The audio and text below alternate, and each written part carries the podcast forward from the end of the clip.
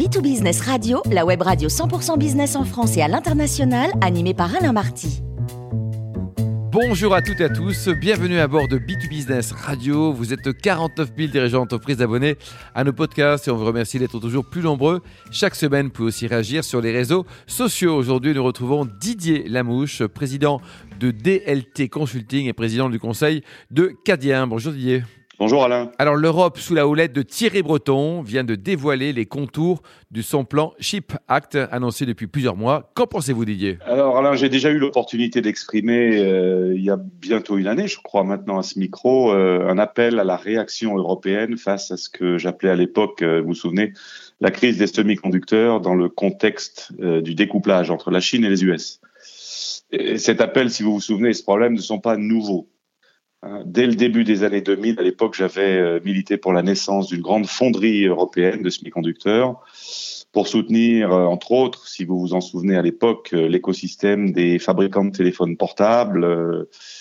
À l'époque, on parlait de la suprématie des Nokia, des Ericsson, des Alcatel, des Sagem, voilà. Eh bien, il a fallu 20 ans et trois crises pour y parvenir, peut-être, peut-être.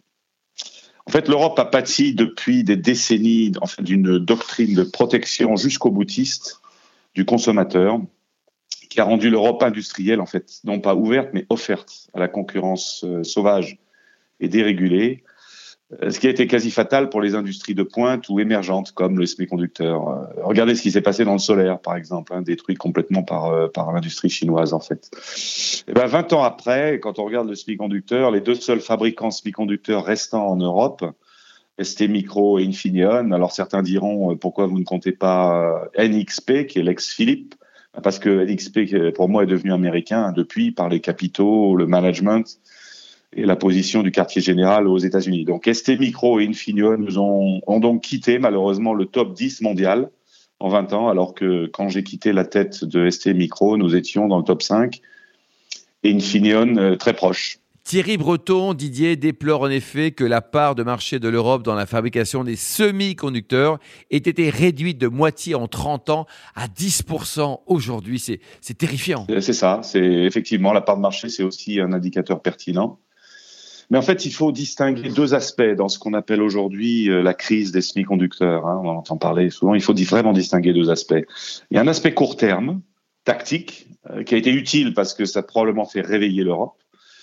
Euh, les consommateurs principaux en fait de semi-conducteurs en Europe, que sont les constructeurs automobiles, en fait, ont totalement coupé, pour des raisons tactiques de réduction de coûts, leurs commandes dès l'apparition de la crise Covid début 2020, et ceci pendant de nombreux mois. Et donc, qu'est-ce qu'ont fait les fournisseurs de semi-conducteurs? Eh bien, ils ont redirigé leur capacité vers d'autres clients qui, eux, ont maintenu, voire augmenté leurs réservations. D'ailleurs, aujourd'hui, quand vous voulez commander, par exemple, une Tesla, il faut six semaines. Si vous voulez commander une Peugeot, une Renault, il faut six mois, voire plus. Voilà.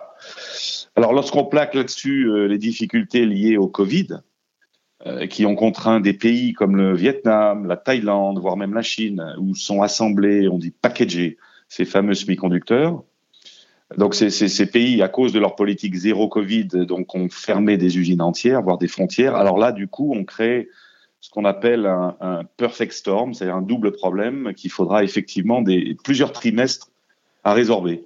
Donc ça, c'est ce qu'on appelle les risques de supply chain, les risques court terme. Et si on veut gommer ces risques de supply chain, tout comme on a voulu éliminer les risques de fourniture de vaccins ou de masques, il faut aider les industriels existants à augmenter leur capacité de production en Europe voire même des acteurs étrangers à venir s'installer en Europe. Et je note que c'est ce que le plan européen Chip Act tente enfin de faire.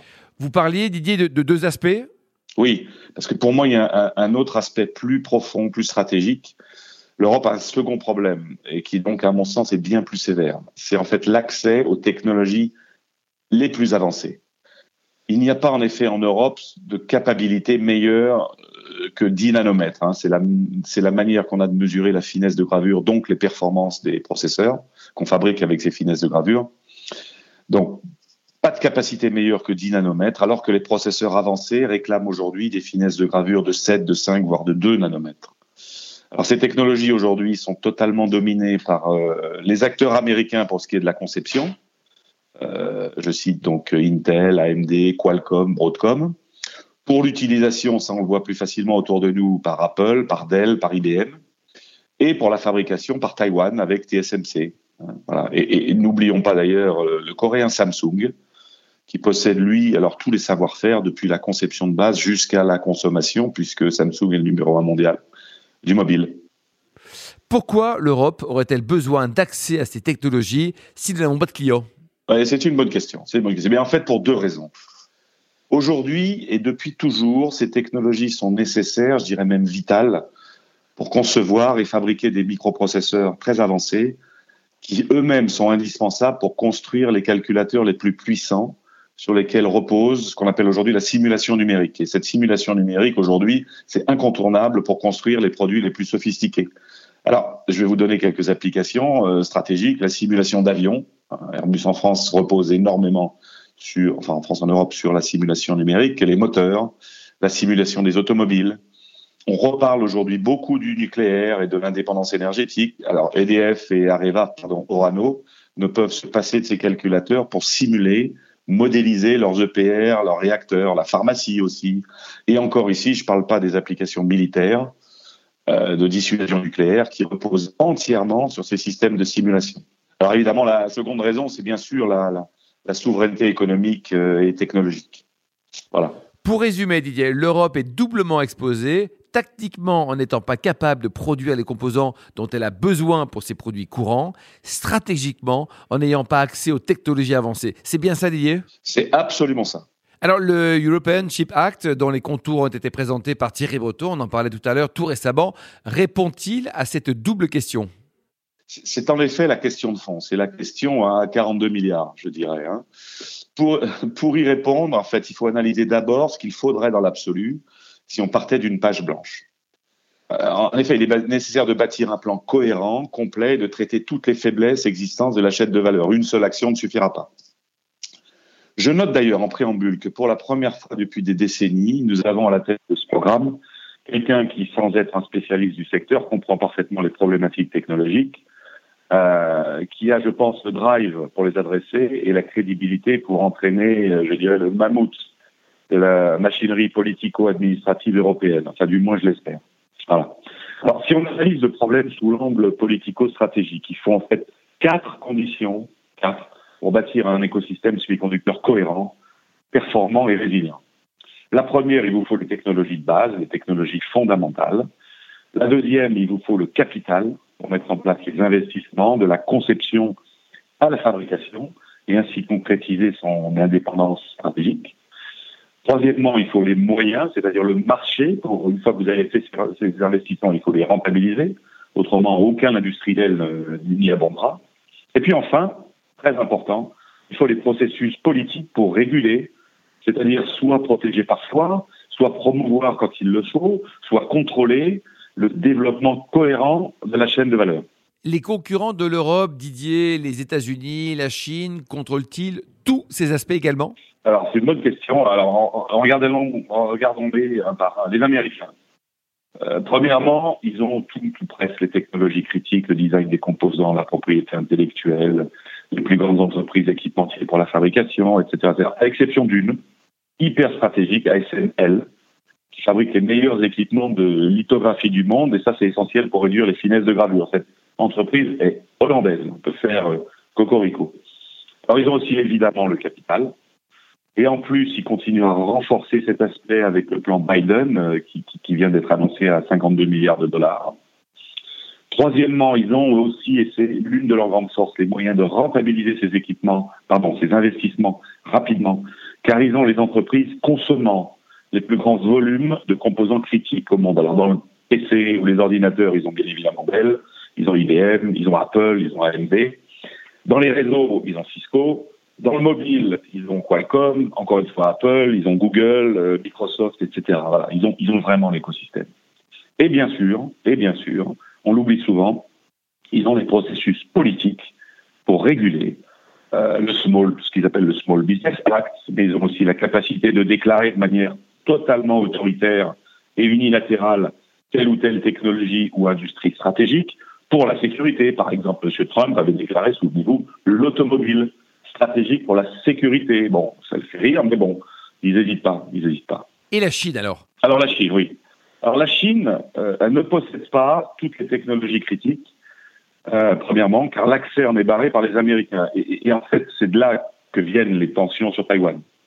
Le capital, bien sûr, ils l'ont largement, grâce à son excédent, est capable de mobiliser très très vite des aides d'État considérables, et, elle ne se prive pas de le faire.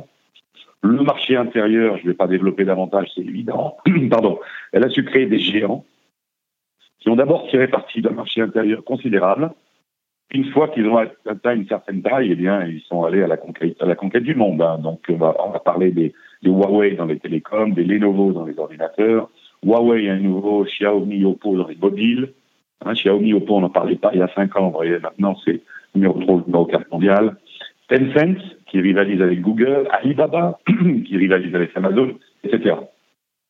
Le seul segment où elle est en retard, justement, c'est la fabrication des semi-conducteurs très avancés.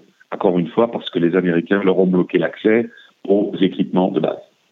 Puis bien sûr, quatrièmement, ça, inutile de le développer, elle a des processus politiques efficaces, euh, je dirais même dirigistes pour contrôler tout ça. Euh, en dépit, en dépit, et c'est le grand drame de sa participation à l'OMC. Alors, vous allez me dire, et l'Europe Alors, sur le premier plan, euh, les technologies critiques, de manière surprenante, l'Europe a une bonne partie des technologies critiques, elle a des briques essentielles, pas toutes, mais les plus essentielles.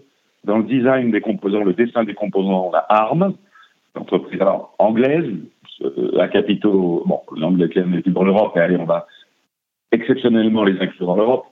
ARM, euh, Imagination, qui sont des entreprises anglaises leaders mondiaux de la propriété intellectuelle des processeurs. Imagination euh, euh, fournit par exemple la propriété pour les, processeurs graphiques de tous les iPhones, par exemple. L'Europe a aussi beaucoup de start-up en conception, même en termes d'équipementier, ASML, je l'ai dit tout à l'heure, pour la lithographie, mais aussi ASM International, hollandais aussi, pour les dépôts des films sophistiqués, Soitec en France, champion des matériaux, qui, permet la, qui permettent la réduction de la consommation énergétique. On a également des centres de développement avancés de classe réellement mondiale, avec l'IMEC, qu'on connaît peu, dont on parle peu, mais situé en Belgique, qui attire euh, toutes les entreprises mondiales, y compris américaines. Le CE à Grenoble, le Fraunhofer à Dresde. Donc, vous voyez, un, écosystème très riche en, en, technologie critique. Alors, le deuxième point, c'est le capital. Alors là, c'est la faiblesse considérable historique. Le troisième point, le marché intérieur, c'est encore pire. Euh, l'Europe a eu sa chance, hein, il faut bien le dire, au début des années 2000, avec euh, l'émergence de la téléphonie mobile, dont les précurseurs, rappelez-vous, les leaders mondiaux ont été à un moment européen, les Nokia, les Ericsson et les Alcatel même. Donc on a laissé passer cette chance à l'époque. Donc aujourd'hui, ce marché intérieur pour les produits très avancés n'existe pas. Sorti de l'automobile, qui consomme aujourd'hui, comme j'ai dit précédemment, principalement des technologies matures. Et alors, bien sûr, le quatrième point, là aussi encore une faiblesse sur le côté politique, aucun processus, un tant soit peu dirigiste. J'en ai déjà parlé, je ne vais pas le, repar euh, vais pas le rementionner. Donc, vous voyez, l'Europe partait de très loin. Donc le Chip Act corrige-t-il tous ces points? Sur le plan des technologies de base, bon, je dis on est déjà assez bien gréé. Je note néanmoins dans le Chip Act, dans les intentions, parce qu'il n'a pas été décrit précisément quand même, je note une attention portée euh, à soutenir quand même le, le, le le, le, le savoir-faire des, des, startups en conception de composants. Ça, c'est bien. Ça, c'est bien parce que c'est peut-être une, une, faiblesse sur les, sur les technologies de base. Sur le capital, alors l'Europe, hein, vous vous souvenez, il y a quelques mois, Monsieur Breton avait euh, annoncé fièrement un plan de 2 milliards, donc ils ont corrigé la hausse. Hein. Euh, L'Europe s'est alignée sur l'ordre de grandeur de ses concurrents et, et donc maintenant l'effort est comparable au plan de soutien Biden, 42 milliards d'euros versus 53. Alors notons quand même un bémol. Hein.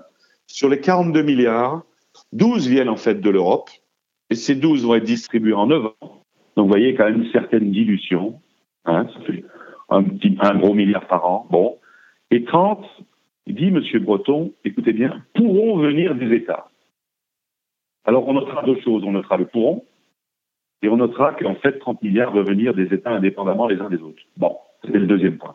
Le marché intérieur, alors il n'existe pas aujourd'hui, mais là, j'ai une note d'espoir, c'est que je note que les technologies futures hein, qu'on va tous utiliser et qui vont inonder le monde, l'intelligence artificielle, puis la voiture électrique et surtout la voiture autonome, ces technologies-là vont avoir besoin de ces technologies avancées semi-conducteurs et que par chance, Aujourd'hui, l'Europe possède un certain leadership dans ces domaines, hein, dans la voiture évidemment, et, et, donc on va pouvoir faire levier sur ce leadership-là, j'espère, dans le futur. Donc on a une chance vraiment de recréer un marché de base européen avec un potentiel mondial.